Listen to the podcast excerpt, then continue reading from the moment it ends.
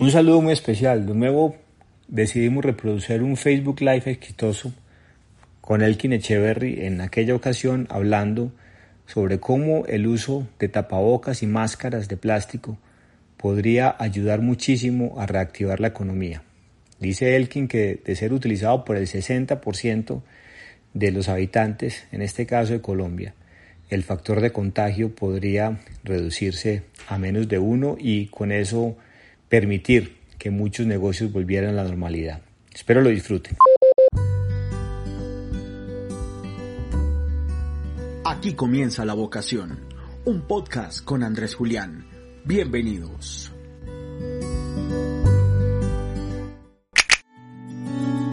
Bueno, muy buenas noches. Muchas gracias por estar hoy aquí con nosotros. Estamos con un amigo de Negrero, con Elkin Echeverry. Él es el director de planeación y prospectiva en Ruta N. Y lo quise invitar hoy porque escribí un artículo muy chévere que lo ha venido pues desarrollando eh, sobre una idea muy básica pero muy poderosa de cómo poder volver a trabajar básicamente y reactivar de nuevo nuestra economía.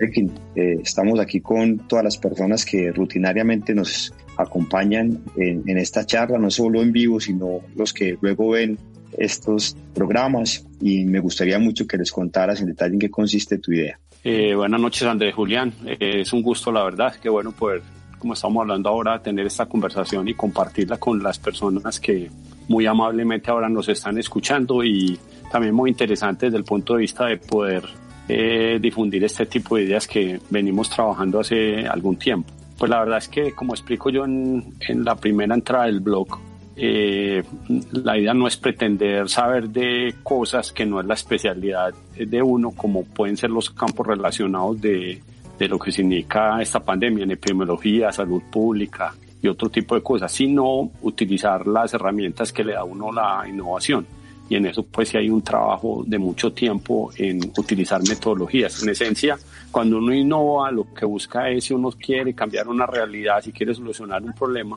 pues uno trae justamente a la mesa a muchos expertos que desde su conocimiento de cada área pueden aportar y mediante algunas metodologías uno mezcla esos conceptos y trata de ver cómo podría generar algo diferente y lo valida precisamente con cada uno de esos expertos a ver cómo le parece. Digamos que en Ruta N esa es una de las de los grandes privilegios, uno tenía acceso a gente muy, muy conocedora, muy experta en todo el mundo, en cada una de las áreas. Entonces era cuestión de documentarse y conocer cada uno de ellos que conocía. Pero la esencia, como estás preguntando, mm, no es una idea tan compleja. Te voy a resumir un poco cómo termina mi segunda entrada que la, la acabo de publicar una continuación a la primera porque hubo muy buenos comentarios mucha gente la está estudiando, entonces queríamos ya profundizar en los números, pero ella termina de una forma muy sencilla y es, eh, si ustedes miran, en todo este tiempo nos han recomendado que, que si estornudamos nos debemos eh, tapar, ponernos el codo, por ejemplo, la recomendación ahora, la parte interna del codo, porque sin duda pues la explosión de secreciones hay que contenerla y tratar de que no llegue a otras personas y a la superficie. Pues la verdad no tiene mucho sentido que solo sea cuando estornudamos. Lo, si eso no hay que hacerlo, en realidad lo que tenemos que tener es algo que permanentemente nos tenga la boca y la nariz tapada, porque muchas veces estornudamos sin alcanzar a taparnos o a veces simplemente hablando o, interactuando con otra persona, esas secreciones pueden salir. Si estoy infectado, pues eso puede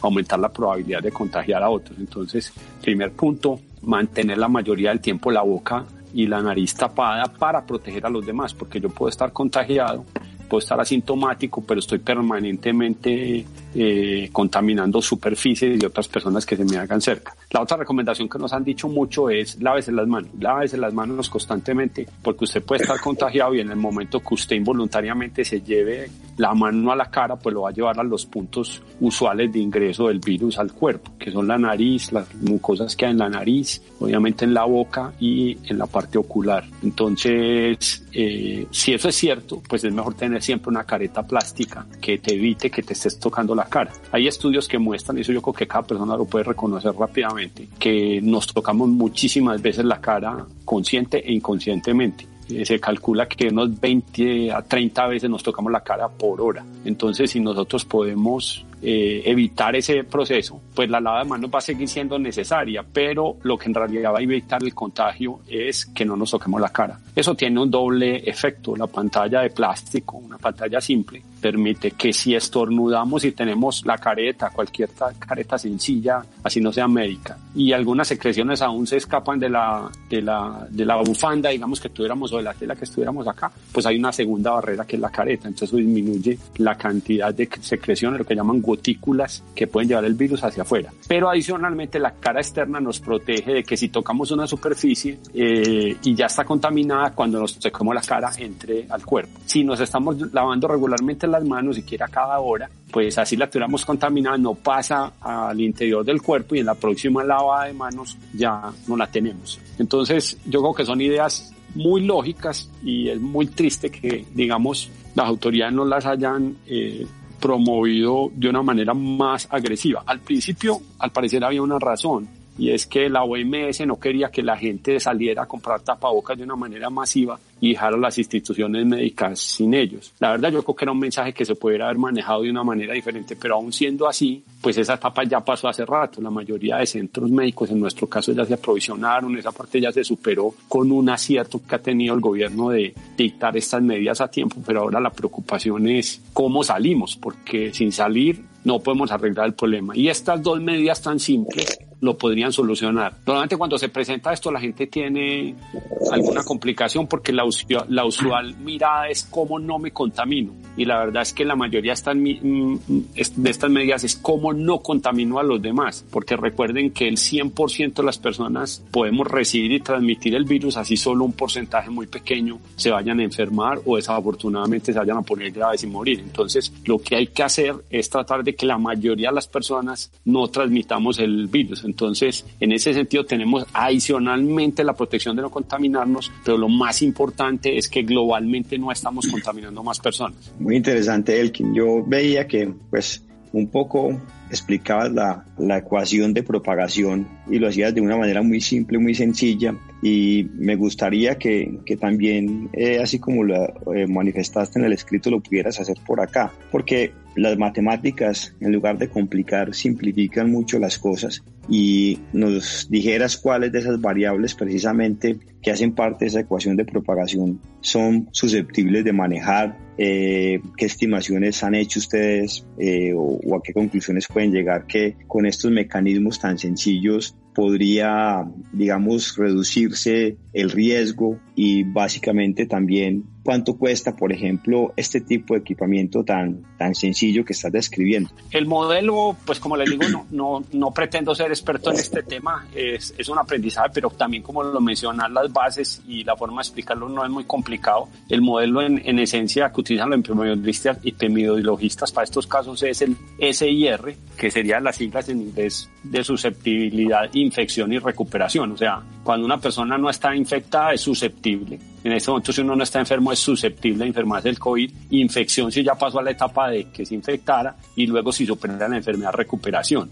Eh, ese modelo, pues tiene sus complejidades matemáticas, pero básicamente dice que el número más importante de una pandemia es la, el número de, multiplicación del, del, contagio. Es el famoso que aparece hoy mucho en los artículos, el R sub cero, o sea, el R con un suerito aquí abajo, el R sub cero, el número de reproducción básico del virus. Y ese, ese factor es muy importante porque si ese número es mayor de uno, la pandemia crece, se mantiene creciendo lento o muy rápido, mientras más grande sea R sub cero, más rápido va a crecer.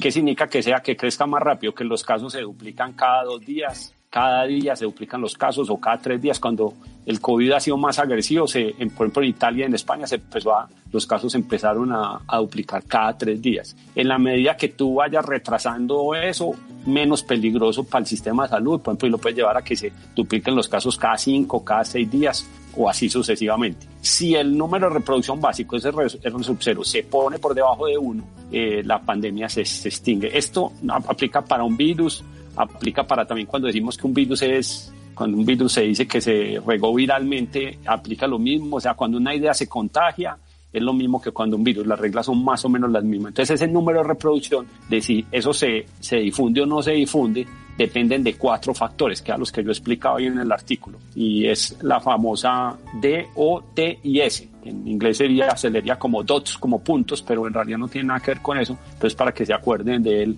mnemotécnicamente, D, O, T y O, S. Entonces, la D dice que es la... Cada uno tiene una palabra, es un acrónimo, pero en realidad es una, es una variable que explica cómo ese número se, se multiplica. Eh, voy a empezar de atrás para adelante. La susceptibilidad, que es la última, es la posibilidad de que un virus te pueda infectar. Pues dirías, bueno, pero ¿cómo no me puede infectar? Ah, bueno, si hay una vacuna y a ti te vacunaron previamente, pues tú no eres susceptible a, a infectarte. Entonces, obviamente, mientras más grande sea ese, eh, más posibilidades hay que ese virus se, se riegue. Hoy, la mayoría de personas sin nada sin que hagamos ninguna cosa básica, somos susceptibles, o sea, el 100%, tiene la, la mayor posibilidad, aunque todos somos susceptibles a infectarnos.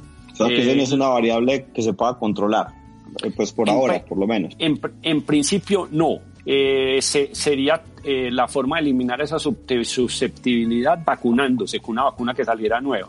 Pero hay una forma de reducir un poco la susceptibilidad y es si tú puedes hacer algo que impida que, que el virus entre a tu cuerpo. Entonces ahí uno podría decir de alguna manera estoy bajando esa susceptibilidad. Entonces algunas de esas medidas uno podría decir que afectan en la medida que yo hago algo que impide que el virus entre, estoy eh, mejorando un poco mi susceptibilidad a que no sea tan susceptible. En la medida que yo no transmito el, el, el virus va la otra variable que es la T y es el, el, la probabilidad de transmisión. Entonces, el virus va, esas son dos probabilidades. ¿Qué tan susceptible es la persona para recibir el virus?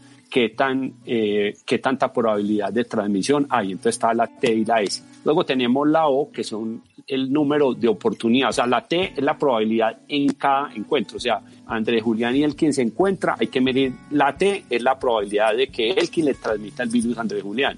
Y S es la probabilidad de que Andrés Julián sea susceptible a ese virus en ese instante. La O dice el número de oportunidades, el número de encuentros que tiene una persona para adquirir o transmitir ese virus. Entonces, si me veo con 100 personas al día, la oportunidad es mucho más grande que si me veo eh, eh, una vez o con una persona. Entonces, en realidad la O es la que el gobierno, la mayoría de autoridades de salud han determinado que es la que modifica R. Como R que lleva la menos de cero, dijo, bueno, entonces haga O enciérrese en la casa y no se vea con nadie. Entonces, al hacer O tan pequeño, pues baja esa probabilidad de transmisión. De hecho, es lo que dijo, no haga reuniones de más de 50 personas, no haga conciertos. Pues lo que estás diciendo es, la O no puede ser tan grande porque si te si una persona está infectada y va a un concierto con mil personas pues si tiene mil encuentros en ese concierto cara a cara con esas personas en la entrada las colas yendo a los servicios sanitarios pues va a aumentar esa probabilidad. Entonces al confinarnos nos están diciendo o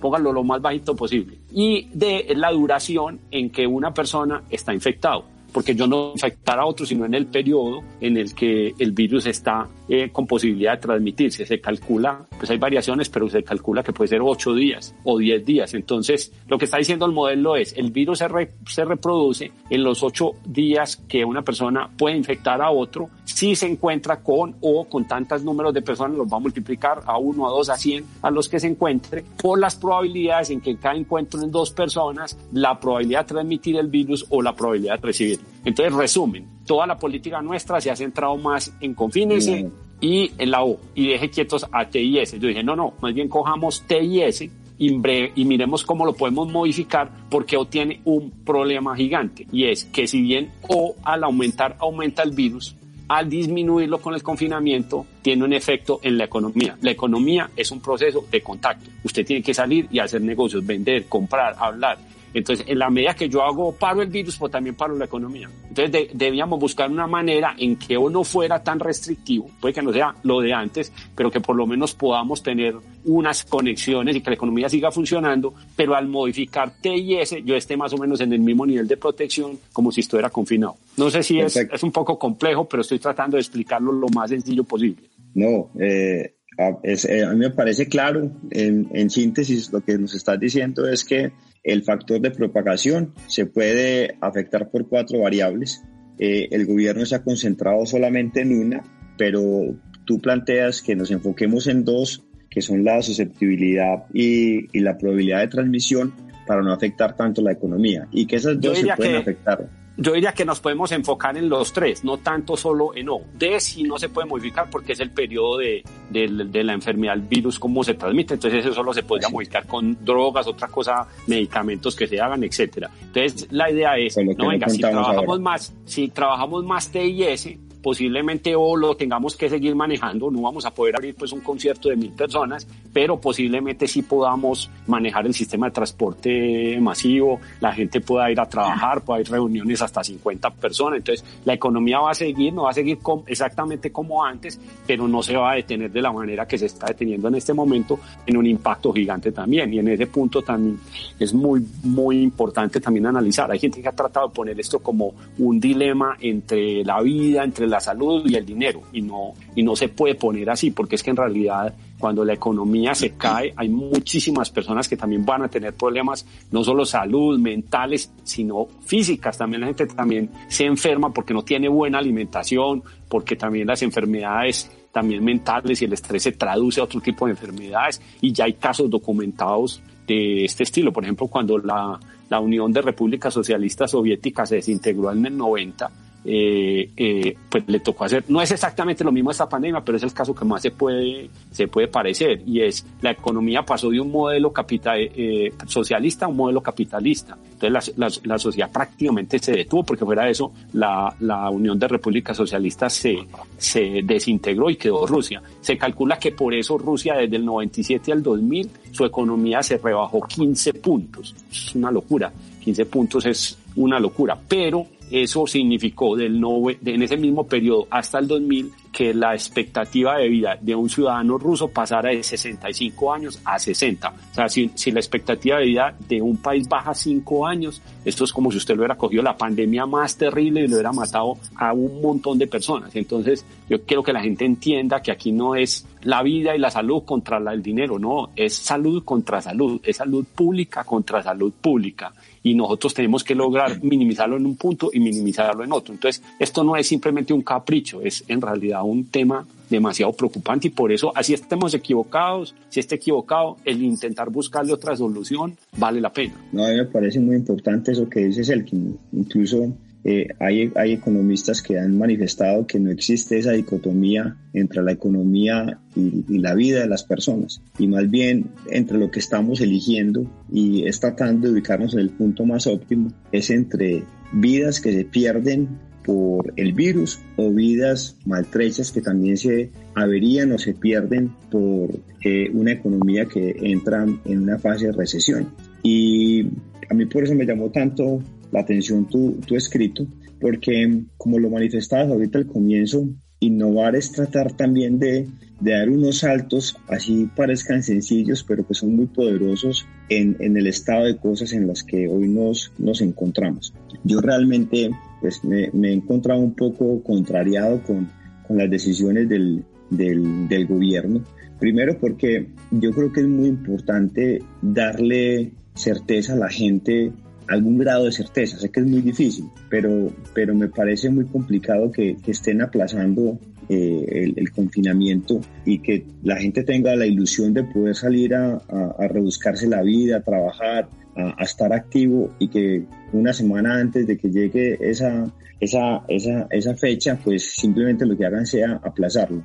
También me da la impresión me da la impresión y ojalá esté equivocado, porque en esto hemos querido que, que al gobierno le vaya muy bien, pero me da la impresión que a eso hemos tenido que llegar porque no nos hemos fortalecido lo suficientemente en términos institucionales en el tema de la salud. No, no, no, no tenemos el equipamiento adecuado aún para quienes, está, quienes están en el primer frente de batalla, como se ha dicho. Hemos crecido mucho, sí, en el tema de hacer pruebas, pero todavía sigue siendo, al parecer, un poco insuficiente para poder eh, aislar solo a los infectados o a los contactos de, de esos infectados. No está la hora en que no le hemos girado los recursos que necesita el sistema de salud de obligaciones anteriores para pagarle a los trabajadores, para comprarle algún tipo de equipamiento. Entonces a mí me da la impresión que esas, esas postergaciones de la cuarentena también tienen que ver un poco con esto y me parece un poco muy complicado.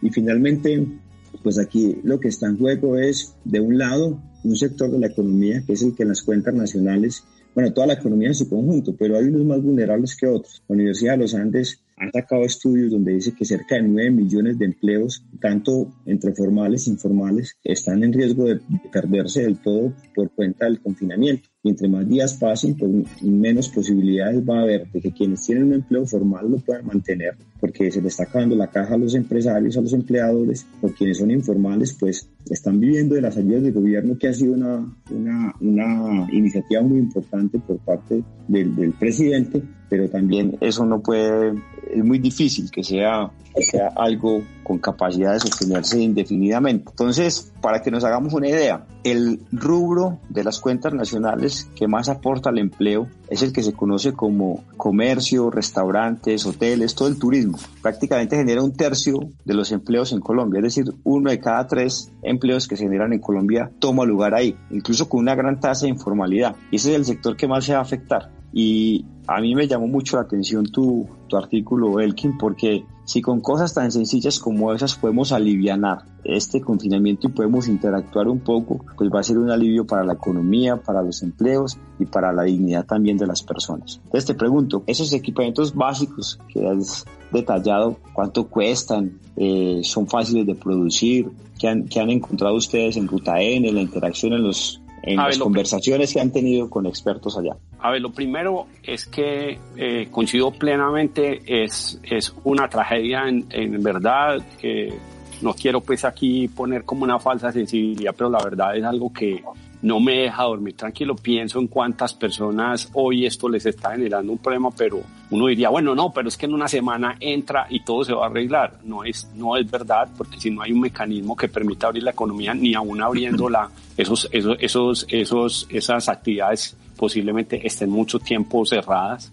Mira, por ejemplo, el que estás hablando de turismo, eh, restaurantes y todo lo demás. Entonces, la preocupación es enorme porque en realidad no solo es el impacto de lo que van a tener ahora, sino lo que puede significar en términos de lo que al país le ha costado tanto de llevar a estas personas a otro nivel y eso se puede perder en cuestión de meses. Lo que ha, lo que ha costado años obtener de ganancia social para muchas personas se puede perder solo en cuestión de meses. Entonces yo creo que la gente a veces no es que no entienda el, el problema, pero puede pensar que solo es saber si va al hospital o no, pero hay, hay muchísimo más en juego. Entonces, por eso vale mucho la pena hacerlo. En la segunda entrada, quise que no se quedara solo en palabras, hicimos simulaciones y calculamos y encontramos que si un 62% de las personas utilizáramos la careta y el, y el tapabocas, prácticamente la, se, se baja, el R subserva a menos de uno y se detiene eh, la transmisión del virus. Se podría tener por varios meses hasta que la enfermedad, una cuestión de, de antes de final de año se podría, se podría tener. Yo pregunto, ¿qué tan difícil es ese sacrificio para las personas. Pues sí, no estamos acostumbrados, que pereza una careta, todo lo demás, pero, pero la verdad es que es muy sencillo comparado con cualquier otra alternativa. En el mismo artículo comparamos la sapiencia internacional en este momento, que es cuestión de hacer más pruebas diagnósticas. La verdad no, no funciona muy bien. Para que la enfermedad del COVID se pueda controlar a, partir de pruebas diagnósticas, hay que hacer dos millones de pruebas diarias en Colombia. Dos millones de pruebas diarias por 300 días continuos hasta que se detenga la enfermedad. Y eso no lo saqué yo, lo saqué de un estudio que hizo Paul Romer, el, el el Premio Nobel de Economía del 18. Simplemente cogí los cálculos y los ajusté un poco a lo que estaba, no es idea mía, y la verdad es que se necesitaría demasiadas pruebas para controlar. Entonces las pruebas son imprescindibles para el gobierno, para saber cómo está la epidemia, para controlar en aeropuertos y todo lo demás, pero las pruebas como un mecanismo para detener el COVID no lo veo factible aquí ni en ningún lugar. Pues no, fuera de que tendrías que hacer eh, dos millones de pruebas diarias, el que saliera positivo tendrías que arrancarle inmediatamente un cerco epidemiológico, lo tenías que aislar y coger todos los contactos con los que estuviera para poder parar la enfermedad. Entonces eso logísticamente es, es demasiado difícil. En cambio, lo que yo propongo no necesita ningún elemento especial. O sea, si no encuentras un trapabocas, haz uno con tela. Entonces la gente me va a salir y va a decir, no, estás loco, es que no has entendido, que es que si no es médico, no sé qué, no, es que no es eso, la, el, el tapabocas no se hace para que no te contagies, el tapabocas se hace para que tu probabilidad de contagiar a otro disminuya significativamente. Entonces, aquí está como el quid de lo que a la gente le ha costado tanto entender. Y es yo me pongo el, tapabocas artesanal, por llamarlo de alguna manera, y la careta es un acetato, es una, un documento esos que venden en la librería y compras un acetato que vale 50 o 100 pesos y te lo pones con tus gafas o con cualquier cosa. Cualquier persona lo puede hacer. Y eso te va a dar el nivel de protección hacia los demás que ninguna otra cosa te puede dar. Entonces es un poco extraño porque en realidad no me estoy protegiendo yo, estoy evitando contagiar a los demás. Pero si todos lo hiciéramos, es una cosa muy bonita, entre todos nos protegeríamos porque a mí tampoco me llegaría. Entonces es un poco, suena muy sencillo, pero al final es difícil de aceptar en nuestra cabeza y es que la forma de protegerme yo es protegiendo a los demás y que protegiendo muchas personas a los demás, posiblemente yo también esté protegido. Entonces eso suena muy distinto al otro. Yo quiero tener la máxima protección para mí, mis hijos y mi familia, entonces tiene que ser un tapabocas especial con nanotecnología, con todo lo demás. Entonces, pero esta propuesta es distinta porque en realidad busca es, hacerlo al, al contrario contrario, comillas. Entonces, el punto ahí no, no es tampoco una propuesta que el gobierno nos debería suministrar las caretas y los tapabocas, aunque la verdad podría hacerlo y el costo de hacerlo es tan poco comparado con los billones de pesos que vamos a perder por cada punto que la economía entra en recesión, que hasta se podrían regalar, pero ni siquiera esa es la propuesta. La propuesta es, mire, esta es una solución que la podemos hacer entre todos, el gobierno, el sector privado, pues las personas articuladas. Yo mismo me pongo la careta y el, y el tapabocas para proteger a las demás personas, porque es muy probable que la mayoría de personas al, alrededor de eh, hasta los 50, los 60 años, la probabilidad de contagiarse y enfermarse es muy pequeña. Yo sé que todos los días oímos que hay gente que se enferma y se muere, pero la verdad la proporción nunca supera las personas que entran al 3, al 4, por el 4% de la población. Es muchas personas, pero es muy poquito comparado con el total. Y si hiciéramos esto entre todos, posiblemente esos números también serían eh, mucho menores. Y viene otro problema que habla un poco, se habla poco, yo sé que mucha gente lo ha entendido mal, y es cuando termine el confinamiento, ya no fue el 27, sea ahora y empieces a salir.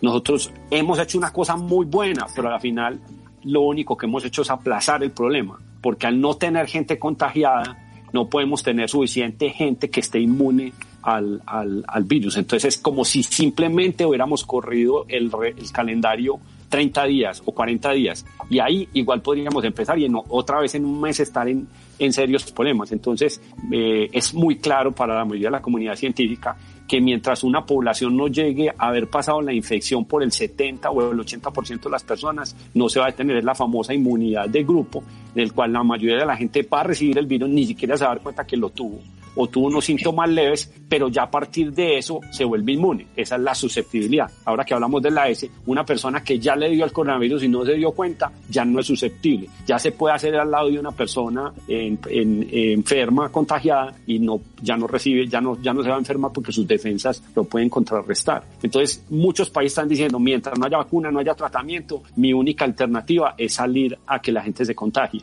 A que eso me va a significar tantos muertes y los hospitales van, pues no tengo salida. Entonces, nosotros tenemos que tener conciencia de eso. Hoy hicimos unas cosas muy buenas para preparar, para entender mejor, para preparar mejor el sistema de salud. Pero la verdad, los que ya han pasado por ahí van adelante nosotros. Italia, España, están adelante que nosotros porque tienen ya más personas contagiadas. Sí, que eso le costó un montón de muertos y de, y de, y de dolor a la familia. Sí, pero en términos fríos de la enfermedad, va adelante de nosotros. Entonces, eso lleva a una segunda obligación. Bueno, ¿y qué costa? Si más bien retrasamos ese tiempo utilizando la careta y, y, y un tapabocas sencillo, si lo tiene el grado médico, si después el gobierno lo utiliza, fabuloso, todo eso se puede hacer, pero la solución debería ser tan sencilla que dependiera de cada persona, porque si no el problema logístico, lograr que el gobierno le haga llegar a todas esas personas también se vuelve a veces inmanejable, entonces ¿por qué no tomarlo como una decisión de cada uno? Si usted quiere proteger a alguien, los que no están viendo, si usted quiere proteger a alguien de no contagiarlo, lo mejor que puede ponerse es el tapabocas y la careta, y ni siquiera por usted mismo, sino porque si usted recibe el virus y no le pasa nada, usted sí se lo va a pasar a alguien vulnerable, a, su, a sus papás, a sus suegros, a alguien que conoce usted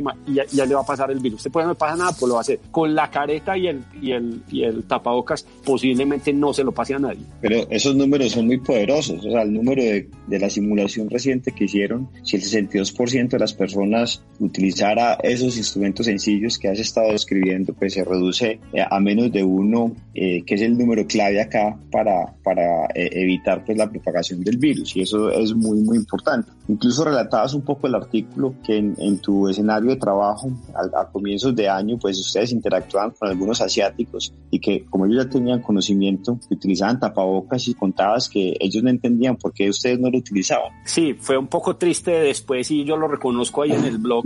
Nosotros tenemos una persona, una, una compañera muy querida de China, eh, Aikitsin, y tenemos ahora una pasante de Corea. Trabajan regularmente en, en, en, Ruta N, son compañeras de trabajo. Y desde los, de que se, se habló de los primeros casos y que iba a llegar el virus, casi que ellas ya pues, estaban utilizando el, el tapabocas. Y en el caso de Aikitsin, de Sinki María, como le decimos nosotros, eh, ella eh, casi que se molestó porque nosotros no utilizamos el tapabocas. El, nombre criollo, el nombre criollo. Sí, ese es el nombre, sí, porque pues es más fácil, Sinki María.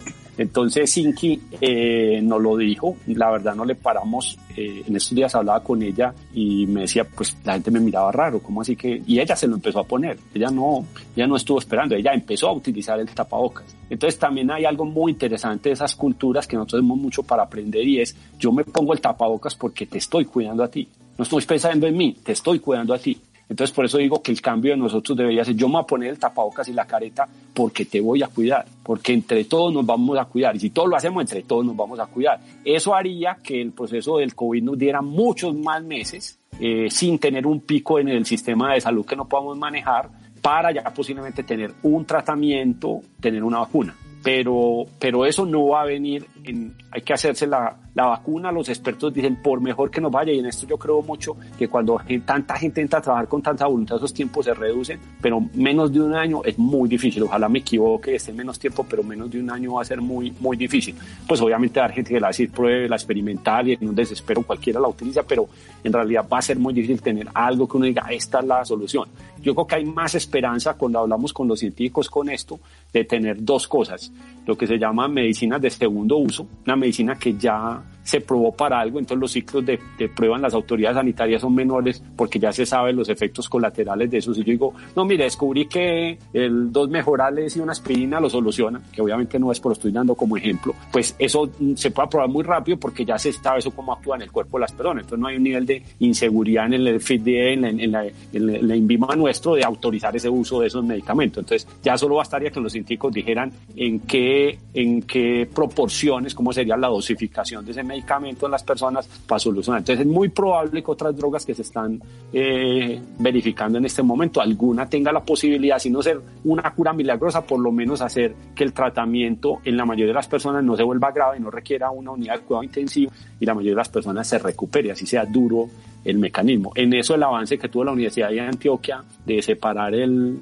el virus y poderlo tener poderlo crecer eh, confinado, pues está permitiendo que científicos nuestros prueben diferentes drogas, porque entonces tienen el virus reproducido, crece y se le pone en, ese, en un medio de cultivo esas, esas sustancias y se mira el efecto con ellas y sacan candidatos para probar ya en un, en un ensayo clínico más adelante. Entonces ese sería un, un tipo de un tratamiento con una droga con un medicamento más bien de segundo uso. Hay otra cosa muy interesante en el mundo que, que está, se está haciendo muy, muy ampliamente y seguramente también va a funcionar en la, digamos, el tratamiento casi que viene desde la, desde la, de la pandemia de la fiebre española y es los, los transfusiones de sangre. Y es si Andrés Julián ya le dio COVID, superó la enfermedad, pues significa que ya creó defensa de su organismo contra el COVID. Entonces una transfusión de sangre a Andrés Julián le debería permitir al Echeverry, que ya está enfermo, recuperarse. Entonces esa es una posibilidad muy grande. Hay mucha gente que está trabajando con, en esta nota hay varios ensayos clínicos en el mundo probando cómo tratar a los pacientes con transfusiones de personas. Ahí sería un mecanismo muy bonito porque pacientes recuperados donan sangre y esa sangre sirve para recuperar pacientes enfermos. Nosotros tenemos un gran avance en Medellín y es, eh, en, hay muy pocas ciudades en el mundo, hay solo cinco o seis grupos en el mundo que pueden coger el plasma sanguíneo, fraccionarlo y sacar lo que se llama medicamentos hemoderivados. Nosotros hace tres años con un grupo muy avanzado de la ciudad que se llama TIG, de, liderado por Juan José Zuluaga en Medellín, que es un empresario farmacéutico, creó una empresa que se llama Life Factors y permite fraccionar sangre. Eso significa que cuando Andrés Julián ya superó la enfermedad, hace una transfusión, no me pasan la sangre directamente de Andrés Julián, sino que la llevan a, un, a, un, a una fábrica especial, a una fábrica con biotecnología, extraen las defensas específicas que Andrés Julián desarrolló para entender la enfermedad cogen defensas de otros 200 pacientes que han superado la enfermedad y sacan una medicina concentrada y me la aplican a mí para recuperarme. Eso es aún más poderoso porque no solo va la concentración y la variabilidad de varias defensas, sino que no me van a pasar en el plasma defensas que tenga Andrés Julián, que usted desarrolló para otras cosas, pero que para mí pueden ser graves en ese momento y más si estoy enfermo. Entonces, la transfusión de sangre funciona, se está aplicando en muchas partes, pero es más poderoso cuando se puede sacar el medicamento de esa sangre ya recuperada. En este momento tenemos una propuesta para tratar de hacer eso. Casualmente la planta de esa compañía que nosotros apoyamos está en la zona franca en Río Negro, se llama Life Factors, y si todo funciona podríamos tener también una innovación, así como hemos innovado en los respiradores, en todo lo que ha hecho el ecosistema de Medellín, también tendríamos un tratamiento, medicamento para el COVID en cuestión de uno o dos meses. De nuevo, eso haría muy valioso el tapabocas y la careta por mucha gente, porque nos daría tiempo, seis, siete, ocho meses, a que vengan de afuera o nosotros las desarrollemos. Si no tenemos eso, casi que el tiempo que podemos abrir la economía es un mes, mes y medio, los números empiezan a disparar y nos van a volver a confinar y la economía va a volver a sufrir otro golpe impresionante, del cual posiblemente luego más gente va a perder el empleo. Entonces, por eso yo creo que entiendan lo importante que sería que todos nos pusiéramos de acuerdo, que el gobierno dijera, diera la orden, que el presidente de, la República, los alcaldes, el alcalde de Bogotá, alcaldesa de Bogotá, el alcalde de Medellín, salieran en televisión tapados con un tapabocas y una careta. No les va a pasar nada y el cambio va a ser significativo en el ejemplo que le pueden dar a la gente. Cuando yo empecé a estudiar el tema, fui a mirar estos países asiáticos. El presidente de Corea cuando sale en televisión y todos sus gabinetes, todos están tapados. Todos tienen caretas todo el tiempo de la reunión, porque entienden que en un segundo que se toquen la cara, eh, un micrófono que alguien trajo y lo tocaste y te tocaste la cara, ya estás contaminado. Eso se evita con la propuesta de la careta y del tapabocas. Entonces yo creo que entiendan la, la importancia de juntar todas esas cosas. Muy interesante eh, esos proyectos de innovación en los que has estado trabajando. Te hago una pregunta muy sencilla. ¿Ustedes han podido escalar desde Ruta N esta propuesta que, vuelvo repito, es tan básica pero tan poderosa? Por ejemplo, al alcalde, para que a través de él, al alcalde de Medellín, para que a través de él pueda tener algún eco en, en, las autoridades nacionales, departamentales? Por ahora la escribí y la estoy comunicando. La verdad, hay un poco de escepticismo porque pues la verdad, vuelvo a lo mismo, yo no soy un experto en estas áreas, no, no tengo ninguna credencial para decir esto es lo que hay que hacer, es un tema muy delicado en la cual entiendo perfectamente a, a, los, a los líderes, es una cosa difícil, una cosa difícil para la OMS, yo, yo la verdad no los critico, pienso que es muy difícil cuando uno tiene que tomar decisiones y un momento a otro esto cambia en cuestión de días, eh, no equivocarse y tomar las decisiones correctas no es fácil. Entonces yo creo que esto no se puede enfocar como ellos lo hicieron mal, son malos, no, no yo creo que es algo muy difícil. Cualquiera de nosotros tiene los zapatos de ellos, yo entendería que es muy difícil.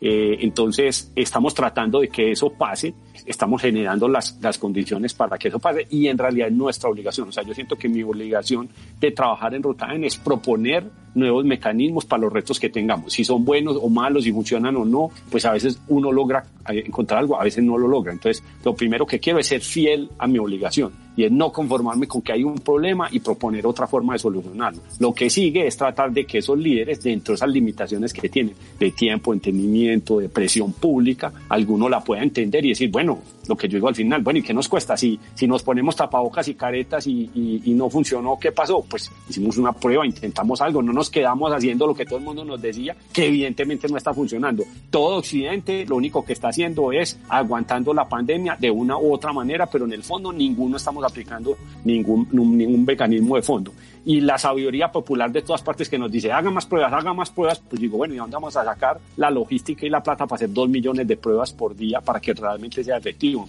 No hay cómo. Entonces yo creo que sí valía la pena ponerlo. Entonces sí, es nuestra obligación llevarlo, pero reconozco que es un tema que es difícil, que de entrada hay gente que por ejemplo se ha molestado diciendo, hombre, vos que es que eso es muy sencillo y es casi un, un eh, una afrenta que estés diciendo que es así de simple. Bueno, pues en, innovación uno no se puede, una de las reglas de innovación es que uno cuando tiene un problema no puede dar ninguna verdad por sentada. No puede decir, no, es que si eso ya lo hubiera, alguien lo hubiera hecho. No. Hay que chequear todas las hipótesis. Lo único que me queda a mí tranquilo es que la, la mayoría de las personas, el, el blog inicial lleva como 3.000 personas que lo han leído, las que lo han visto en Twitter y, mucha, y la mayoría de la gente no han encontrado problema. Ha dicho, bueno, creo que valía la pena míralo, yo pienso lo mismo, creo que vale la pena probarlo. Si no, pues que me muestren otra alternativa mejor y yo no la veo. Si hubiera algo mejor, diría, pues vote eso, pues yo no la veo.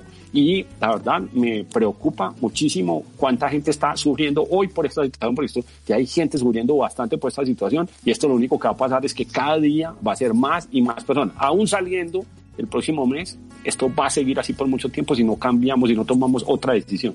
Además, lo que manifestabas ahorita, el, el, el hecho, por ejemplo, de, de cómo con la, la, cuarentena, el confinamiento, lo único que hacemos es aplazar los problemas y los picos. Y vuelvo y repito, sin que las capacidades que tendrían que haberse fortalecido en el sistema de salud hubiesen tomado lugar. Esa es mi, mi gran preocupación. Ahorita hablabas de, de, muchas cosas importantes. En el mundo se habla de vacunas. La, la, revista El Economista dice que hay cerca de 150 proyectos de, para desarrollar vacunas en el mundo. O sea que eh, yo espero y tenemos fe todos en que más temprano que tarde eh, el mundo nos sorprenda, los científicos nos sorprendan con una vacuna. Pero en tanta cosa que, que escucho y leo por esta época, y pues muchas de las lecturas tienen que ver con esto, por supuesto, hay un, hay un podcast que yo sigo que es el de Freakonomics, donde decían que el 87% en Estados Unidos de las personas que han llegado eh, vía COVID a necesitar ventilador, lamentablemente igual fallece.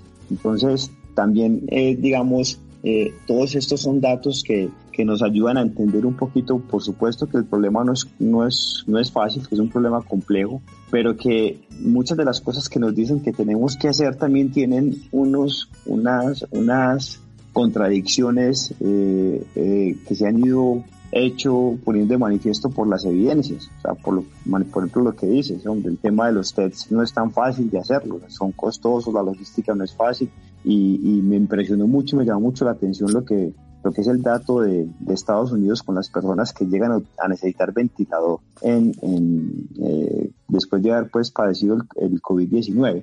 Entonces, partiendo de esa premisa va, que manifestabas ahorita que en innovación no se puede dar por sentado ninguna verdad, pues deberíamos probar esta alternativa. Te vuelvo y repito, me parece muy sencilla pero muy poderosa. Sí, yo creo que una cosa importante, la que has mencionado, es eh, la parte médica. Yo creo que un gran acierto es eh, haber dado más tiempo para que nos preparemos para que esas personas que hoy en realidad eh, son víctimas también de la situación y quienes están dando la batalla por nosotros estén mejor preparados, eh, independiente si lo hemos hecho bien o no, eh, el, el, tiempo más va a ayudar y hay que ayudarles a ellos porque ellos en realidad están dando esa batalla por nosotros y hay que reconocerlo. Es más, yo pensaría inclusive que los médicos en lo que mencioné ahora son los que más rápido van a encontrar la solución porque están todos los días haciendo pacientes y, mi esposa que es médica, aquí conversamos todos los días, hablamos con médicos de todas partes y la verdad el conocimiento ha variado, cada día está variando y yo estoy casi seguro que la solución no va a venir de los laboratorios tan rápidamente, sino que va a venir la forma de paliarlo desde los mismos médicos. Y yo creo que ellos están hoy teniendo un gran acierto. Nosotros tuvimos gran responsabilidad en generar los ventiladores y eso ha sido una, una labor muy exitosa, pero siempre la meta desde el principio fue hagámoslos y ahora no los necesitemos. O sea, aquí no hay ningún enamoramiento de que tenemos que utilizar los ventiladores con otra innovación. Si aquí a que salgan los ventiladores, ya se demostró que los ventiladores no es, guárdelos y eh, había que hacerlo en ese momento porque si se necesitaban, pues no los hubiéramos tenido. Pero si se llega a probar que no, pues se guardan y ya o no se hacen. Entonces yo creo que en este punto hay que ser muy serio porque las personas, si el, si el médico, los que están allá en cuidado intensivo le dicen, mira, a mí lo que me está funcionando es esto, ellos son los que van a, si yo me enfermo o usted se enferma, ojalá que no nos pase, pues hay que ponerse en manos de ellos. Ellos los que se están jugando la vida también allá y ellos hay, hay que decir lo que usted me diga. Y ellos día tras día están cambiando los, los tratamientos, están encontrando maneras de qué cosas funcionan y qué no. Y aquí de nuevo no hay nadie a quien, a quien culpar, porque los otros también, a los que ya les tocó, les tocó también que se les viniera eso como una ola y lo mejor que pudieron después empezaron a mandar información. Entonces yo creo que de nuevo el tapabocas y la careta tiene esa virtud. Nos da otros tres, cuatro, cinco meses en que los médicos ya van a haber hablado tanto, van a tener tantos casos, van a tener autopsias de lo que pasa, van a poder conversar tanto que ya posiblemente la probabilidad, no vas a tener la cura posiblemente, no vas a tener la vacuna, pero vas a saber que la probabilidad una vez te enfermes se ha aumentado significativamente, pero eso no va a pasar en un mes. Y, y, si nosotros salimos y abrimos la economía como debería ser para que no haya el otro drama, en un mes estamos otra vez en confinamiento o antes. Entonces, la, el tapabocas y la careta, así tan sencillitos, tan rudimentarios, eh, bien utilizados, podría darnos meses. Y, y hoy una semana es mucho tiempo. Una semana de ganancia es mucho tiempo, increíblemente. Tú decías ahora, la, la vacuna estará tarde o temprano en un año, pero es que estamos en un punto que un año es una eternidad. Un año es una eternidad. Un año de la economía mala es algo que te va a demorar 10 años en recuperar, si te va bien. Un año malo la economía es un montón de gente que se va a ir a la indigencia. No, de hecho, no. Ni hablemos de eso porque es impresionante. Entonces, ganarse. Sí, dale, Andrés. Que, no, para, para complementar un poco lo que dices, nosotros eh, tardamos 20 años para reducir a la mitad la pobreza de lo que teníamos. Es decir, hace 20 años teníamos a la mitad de la población en, colombiana en la pobreza, hoy está el 26-27%. Y eso se puede perder en este año. Así es. Eso, eso, ese logro de 20 años, se costó sangre, de 20 años, se puede perder eh, en este año por cuenta del COVID. O sea que yo, yo sí, vuelvo y repito, yo sí estaría dispuesto a probar cualquier cosa eh, que nos ayude a superar esta contingencia, sobre todo cuando si los colombianos hemos mostrado relativa disciplina para estar en las casas, pues tanto más vamos a mostrar disciplina, creo yo, para usar unos instrumentos tan básicos y tan sencillos que nos pueden ayudar muchísimo. Así que, yo también lo creo. hermano, yo creo que toda la fuerza a esa idea tan sencilla pero tan poderosa. Por aquí le, hemos estado haciendo mucho eco. Los comentarios que recibo aquí en el chat del Facebook Live es que eh, van a hacer hashtag y van a, empezar a promover la, la, la recomendación tuya. Y qué bueno que eso tenga eco entre las personas que lo van a, tener la posibilidad sobre todo de ayudar a implementarlo. No perdemos nada, no perdemos nada y podría ser incluso ahora que se va a liberar unos sectores de la economía como la construcción, como la industria manufacturera, qué bueno que eso nos ayudara a, hacer, hacer como, un, como un control, como un experimento controlado donde de pronto utilizando eso podamos encontrar unos números que nos permitan muy rápidamente tomar unas decisiones distintas a las que hemos venido tomando porque estamos averiando muchas vidas por cuenta de la afectación tan grande que está teniendo la economía. Excelente, no, cuenten con nosotros, nosotros seguiremos difundiendo en mi trabajo como Rutan, intentaremos que llegue al alcalde, que toda la gente se convenza, pero indudablemente el poder de la gente leyendo el blog, enriqueciéndolo, porque puede haber algún error, alguien encuentra, mire esto, en, el, en la nueva entrega del blog, pues ya se entregan hojas de Excel, hojas de cálculo en que la gente puede bajar los números, jugar con ellos, simular escenarios. Entonces, yo creo mucho en la sabiduría colectiva. Mientras más gente lo analicemos y encontremos que sí funciona, esa gente debe crear una masa en que llegue a los líderes y le diga, venga, probemos esto en Río Negro se puede probar, si no logramos que sea nacional, se puede probar en unas cuantas poblaciones y, y ver el efecto. Río Negro también podría ser modelo y decir, venga, yo lo quiero probar y, y, mantenerlo, no me pasa nada y, voy a, aunque yo entiendo que es mucho más difícil si no es un líder que tenga otro cubrimiento, pero cualquiera lo podría hacer. Yo creo que si los ciudadanos lo intentan, eh, los líderes van a escuchar. Elkin, ¿dónde te pueden encontrar para yo escribir aquí en, en el Facebook donde te pueden encontrar y puedan interactuar? El artículo está en el portal de la silla vacía, pero ¿dónde más podrían interactuar con vos que hay mucha gente interesada? Yo creo que la mejor manera es a través de Twitter. Mi, mi dirección de Twitter es e Echeverry, o sea, doble E al principio y el Echeverry con I latina, con I de puntico. Eh, Elkin Echeverry. Elkin Echeverry. Sí, entonces la e, Echeverry. E de Elkin y Echeverry, todo pegado con, con la I de puntico, arroba Echeverry en Twitter, y ahí pueden retuitear, preguntarme, pueden escribir directo, cualquier cosa. Listo. Elkin, muchas gracias, hermano.